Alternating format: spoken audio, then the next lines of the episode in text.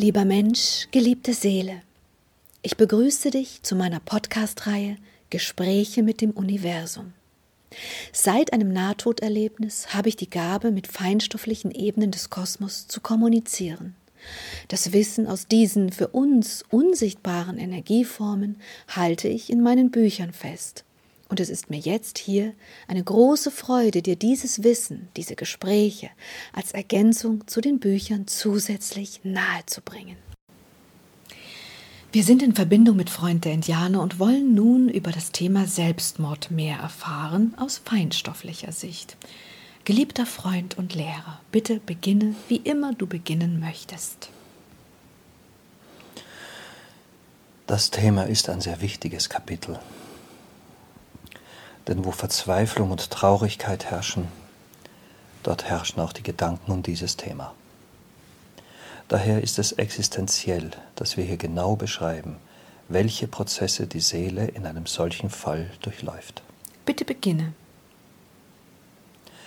Das menschliche Empfinden der Lebensaufgaben ist oftmals überhaupt nicht in Kommunikation und Harmonie mit dem Empfinden der Seele. Das bedeutet, dass eine Seele vielleicht das Leben mit all seinen Farben erfahren will, der Mensch aber müde und traurig, abgekämpft und lebensmüde diese Kraft nicht mehr empfindet. Aber wie kann das sein? Ich dachte, die Seele strahlt durch jede Zelle hindurch, und wenn die Seele doch so unbedingt leben will, wie kann es dann sein, dass der Mensch so anders empfindet, also sie so gar nicht hört? Das ist die Frage der Ausprägung des Egos. Hm. Dort, wo viel Seelenkraft das Leben des Menschen lenkt, strahlen ihre Impulse. Dort, wo das Ego eine große Kraft entwickelt hat, strahlen die Impulse und Willenskräfte dieses Egos. Doch letztlich ist das Ego der vergängliche Part in euch. Daher wirken diese Kräfte nur wie ein Tageskleid, aber nicht wie das Kleid der Seele, das die Ewigkeit in sich trägt. Spannend. Bitte berichte weiter. Das Wesen des Menschen bereitet der Seele eine körperliche Komponente. Das Ego und eine geistige, spirituelle Komponente, die Verbindungskraft in die Quelle. Diese beiden Komponenten wirken wie Teufelchen und Engelchen. Das sagt ihr doch so, nicht wahr? Daher müsst ihr wirklich wachsam sein, wer in eurem Leben die Impulse gibt Dort, wo Liebe und Bedeutsamkeit der inneren Werte leben, dort strahlt die Seelenkraft. Dort, wo Ego, Geld, Macht und kaltherzige Impulse leben, dort regiert das Ego. Dieses Ego, diese Kraft, die ausschließlich aus körperlichen Empfindungen erfahren wird, diese Kraft wirkt also mehr und mehr, wenn der Mensch die Verbindung in die Quelle nicht bewusst erfährt. Das bedeutet, dass die Entscheidungen, die Wahrnehmungen, die Sorgen, die Ängste, die körperlichen Impulse alle ungelenkt und ungebremst ausschließlich von körperlichen Impulsen geformt werden. Das bedeutet, dass die seelischen Impulse weniger und weniger leben können. Dazu haben wir schon in dem anderen Buch einige Impulse gegeben. Denn nun beginnt die Thematik, dass diese Empfindung als menschlicher Körper und nicht die Empfindung als Seele die Entscheidung trifft, nicht länger am Leben bleiben zu wollen. Diese Entscheidung aber kann weit von dem eigentlichen Impuls der Seele getroffen werden. Das bedeutet, dass das Ego sich weit über die Seele setzt und dabei dem Klang der Seele nicht mehr lauscht. Das Ergebnis sind Menschen, die gegen die Kräfte des Kosmos überhand nehmend diese Entscheidung ohne Abstimmung mit den kosmischen Gesetzen und den kosmischen Harmonien treffen. Gibt es denn überhaupt die Möglichkeit, dass man sich darauf einstellt, abstimmt oder vorbereitet? Nein. Wer diese Entscheidung trifft, der ist in jedem Fall durch den Eingriff in die kosmischen Abläufe in Gefahr, weit tiefer als euch jemals bewusst werden kann, Impulse der Resonanz zu erschaffen. Aber ich dachte, man kann sich vielleicht irgendwie darauf vorbereiten. Nein. Nein. Das Beenden des Lebens aufgrund der Entscheidung eines Impulses aus dem Ego kann nicht in Abstimmung mit dem Kosmos geschehen.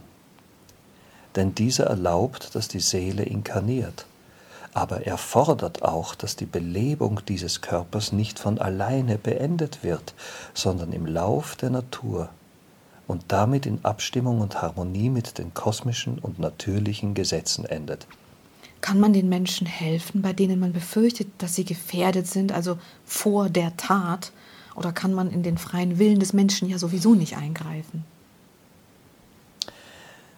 Die Frage ist schwer zu beantworten, weil die Ursachen der Entscheidung einer Seele zu solch einem Handeln bereits eine Vielzahl an Lösungen bereithalten, aber die Menschen oftmals durch die Überschattung der Seelenimpulse mit dem Ego diese Lösungswege nicht wahrnehmen.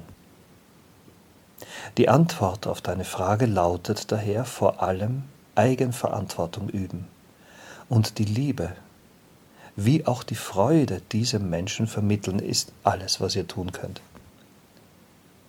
Die beginnende Verabschiedung eines Menschen vom Leben kann ein langer Weg der Erkenntnis bedeuten, welche Lösungsansätze es gibt, aber er kann auch schon unabhängig von all den Impulsen, die man diesen Menschen geben möchte, längst beschlossen und eingeleitet sein.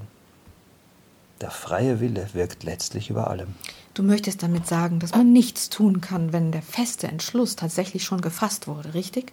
Richtig.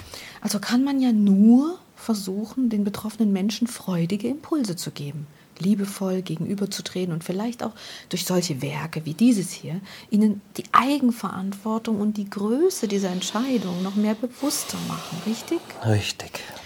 Okay, dann lass uns weitergehen. Was passiert, wenn so ein Mensch seinem Leben also nun ein Ende setzt? Das Wirken der Kräfte im Moment des Todes, des Übergangs durch die kosmischen Verbindungen wird deutlicher. Das bedeutet, dass die Kraft der Seele im Moment dieses Übergangs stärker und stärker strahlt. Und was meinst du, was dann beginnt? Also wenn ich jetzt logisch denke, weiß die Seele, dass sie dieses kosmische Gesetz nicht brechen darf. Das Ego tut es aber. Die Seele will vielleicht sogar einfach wirklich weiterleben, Spaß haben, Freude erleben, Erkenntnisse äh, finden und so weiter. Aber das Ego durchbricht jetzt diesen Wunsch. Jetzt wird im Übergang die Seelenkraft, die er leben will, stärker, stärker realisiert und sie selber realisiert, dass sie aber aus dem Körper nun gehen muss. Lass mich überlegen. Hm. Ich glaube, ich, ich weiß es nicht, aber ich glaube, das ist nicht so lustig, oder? Genau. Trauer. Das ist die Essenz. Die Seelen werden sehr traurig. Denn wenn sie einerseits leben wollen, aber andererseits aus der Form geholt werden, genommen werden oder gar geschleudert werden im schlechtesten Fall, dann realisieren sie im Übergang, dass diese Möglichkeit nun beendet wurde. Hm. Ein Wissenschaftler würde jetzt fragen, wie kann eine Seele traurig werden? Das kann ich verstehen. Aber die Logik eurer Wissenschaftler möchte ich gar nicht erst beginnen zu betreten. Die Seelen empfinden. Und ja, sie empfinden auch Traurigkeit. Belasse es dabei oder schließe dieses Buch, wenn du ein Mensch bist, der diese Frage allen Ernstes stellt. Ja, okay. Ich meine ja nur, okay. Also die Seele wird jetzt dann traurig in diesem Übergang. Und was bedeutet das? Was bedeutet das für ihre Wahrnehmung? Du hast die Frage jetzt richtig korrigiert. Denn was bedeutet die Wahrnehmung der Seele? Sie bedeutet, sie nimmt verunreinigt wahr und dadurch vermehrt dunkel oder leicht getrübt und im schlechtesten Fall auch einsam und alleine. Die anderen Wesen im Kosmos werden nicht wahrgenommen, da die Wahrnehmung getrübt ist von der Traurigkeit dieser Seele. Wie geht es denn dann weiter für solch eine Seele? Ist sie dann sehr traurig und findet es sehr schade, dass das so abgelaufen ist, aber bleibt sie das auch? Wie geht es dann weiter? Diese Seelen werden oft so traurig, weil sie die verpassten Chancen, diese Verbindungslosigkeit nicht wieder korrigiert zu haben, nicht mehr als Mensch korrigieren können, dass sie versuchen, bald wieder zu inkarnieren. Ah. Das bedeutet aber vor allem, dass diese Seelen, die aber verwirrt und aus ihrer alles verbindenden Kraft gefallen sind, nun vielleicht zu wenig Kraft haben, um zu inkarnieren. Ach du meine Güte, aber kann das sein, dass eine Seele so viel Kraft verliert, dass sie nicht einmal mehr inkarnieren kann? Ja. Und was passiert dann? Dann muss sie als Kraft im Körper eines Tieres versuchen zu wachsen. Ach du meine Güte, okay. Und wie kann man im Körper eines Tieres wieder wachsen? Entschuldige, aber das ist jetzt gerade ein bisschen ein anderes Thema. Trotzdem interessiert es mich. Durch das Sein und durch die Anhäufung der Wahrnehmung der Seele. Hm. Verstehst du? Ja, ich verstehe. Einfach nur das pure Sein erleben. Ich weiß, du meinst, dass man wieder mit der Seele mehr in Kontakt kommt über dieses einfach nur Tier-Sein, das ja wiederum kein wirkliches Ego besitzt. Natürlich ja, überlebt, ja, aber kein Ego entwickelt, ja, das sich dazwischen stellt. Genau.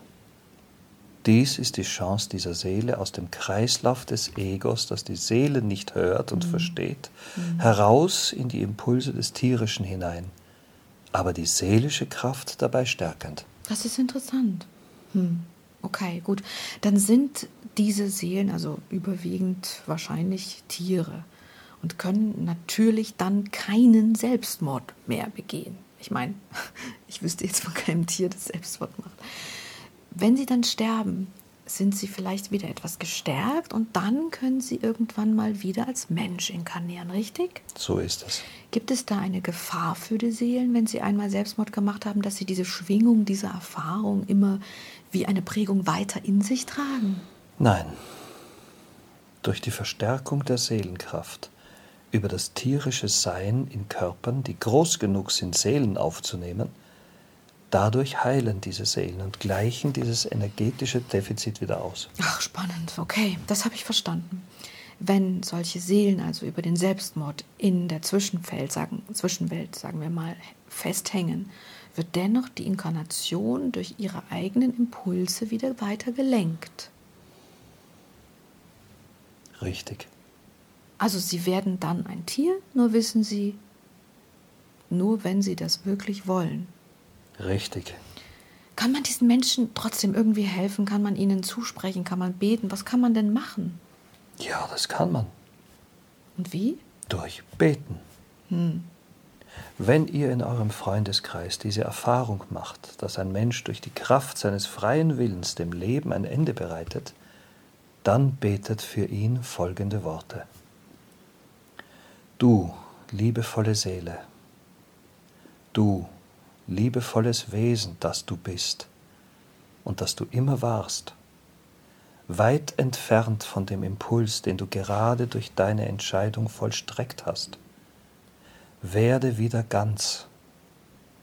Lebe in Freude, wo immer du bist. Liebe dich. Liebe die kosmischen Kräfte und verbinde dich mit der Kraft der Quelle. Sei bereit für die lichtvollen Impulse, die ich dir nun schicke, und verbinde dich mit ihnen. Weiter noch als du es glaubst, werden sie dich tragen, weit in die lichtvollen Ebenen hinein. Dort, wo Freude, Kraft, Liebe und Frieden das Sein bestimmen. Danke, Liebe. Wow. Was passiert denn für diese Seelen? Über diese Worte. Dadurch werden die Kräfte dieser Worte in Impulse umgewandelt, die diese Seele erreichen und verbinden können mit diesen positiven Kräften des Kosmos.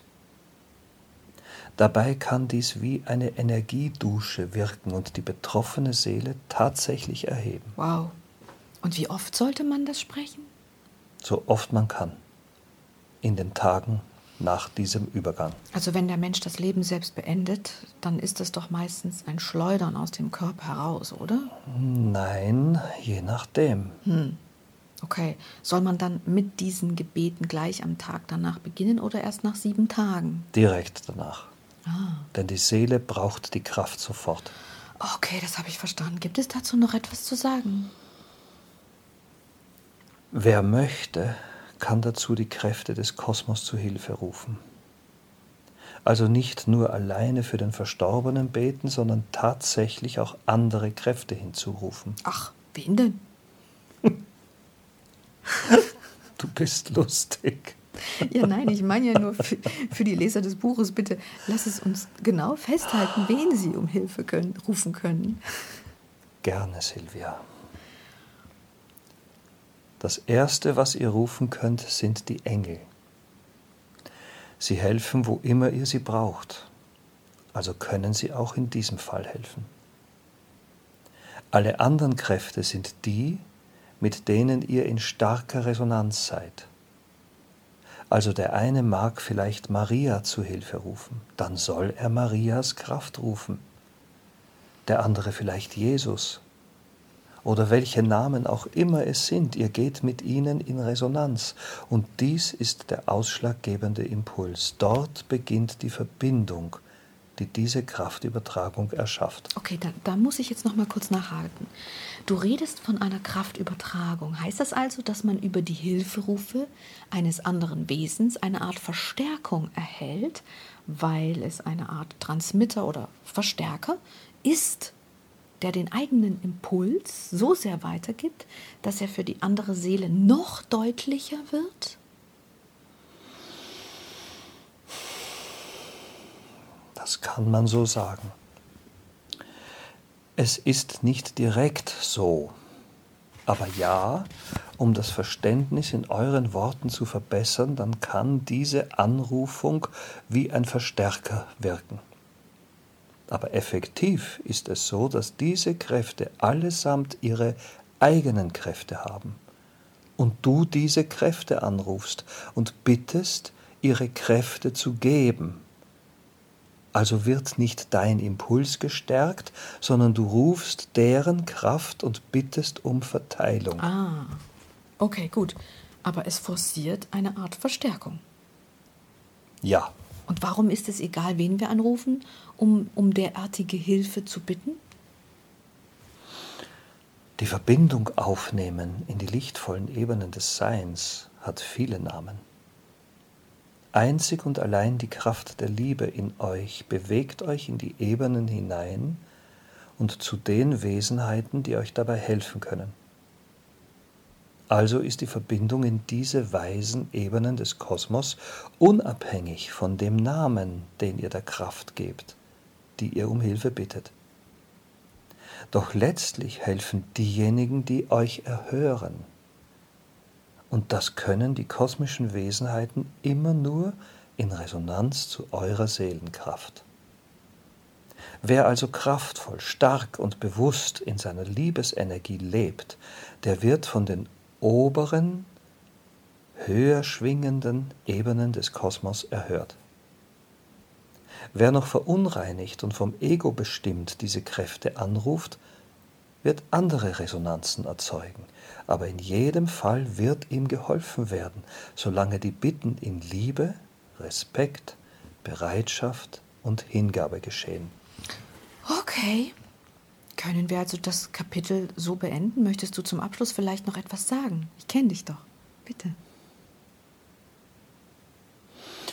Das Leben, liebe Menschen, ist das kostbarste Geschenk, das der Kosmos an euch alle macht.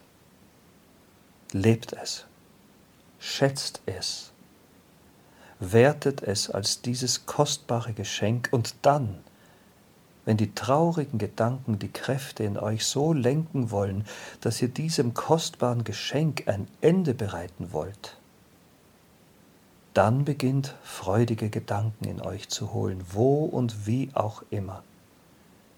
Denn sie bewahren euch vor einer langen Reise der Kraftlosigkeit und davor möchte ich euch hier, jetzt und heute auch bewahren. Aber was ist, wenn ein Mensch wirklich schlimm leidet? Also ich meine, wir haben ja gerade sehr viele wunderbare Wesen auf diesem Planeten, die zum Beispiel Frauen jeden Tag mehrfach vergewaltigen, sie verstümmeln das Leben wirklich un Leben wirklich unwürdig machen. Kann man denn nicht als kosmisches Wesen nachvollziehen, dass Menschen in derartigen Prozessen das Leben beenden wollen? Dieses, ja. dieses furchtbare Leiden beenden wollen? Ja, natürlich. Aber die Lösung darf nicht sein, dass ihr diesem Leben auf eigene Faust ein Ende bereitet. Entweder die Qual ist so stark, dass der Körper selbst aufgibt, oder die Verletzungen werden so stark, dass der Körper selbst aufgibt. Aber niemals darf der Kreislauf des Lebens von euch selbst unterbrochen werden, egal wie traurig und auswegslos die Situation des Momentes scheint. Aber was ist zum Beispiel mit Menschen, die alt sind und wirklich nur noch vor sich hinsiechen und die dann diese Suizidtabletten nehmen? Okay, du willst wahrscheinlich nicht sagen, dass das das Gleiche ist. Der Prozess, die Botschaft ist also deutlich und der Prozess ist immer der gleiche, richtig? Richtig. Verstehe, okay. Ich habe vernommen, dass das so ist und danke dir von ganzem Herzen. Was ist denn unser nächstes Thema? Du beginnst das Ende dieses Buches einzuleiten, denn wir haben keine weiteren Prozesse zu beschreiben. Oh, dann danke ich dir vielmals. Ich versuche vielleicht noch ein, zwei Fragen zu sammeln, aber ähm, dann werden wir uns dem Thema Fragen und Antworten widmen, welches wir hier übrigens im Podcast nicht einsprechen. Das ist tatsächlich so gesehen nur im Buch aufzufinden. Aber wir machen dafür dann noch ein, äh, ein kleines, eine kleine Feedback-Runde selbst. In diesem Sinne, danke fürs Zuhören. Danke, Liebe. Ja, im Großen und Ganzen ist die Essenz meiner Antworten auf alle deine Fragen festgehalten. Danke, danke, danke, Liebe.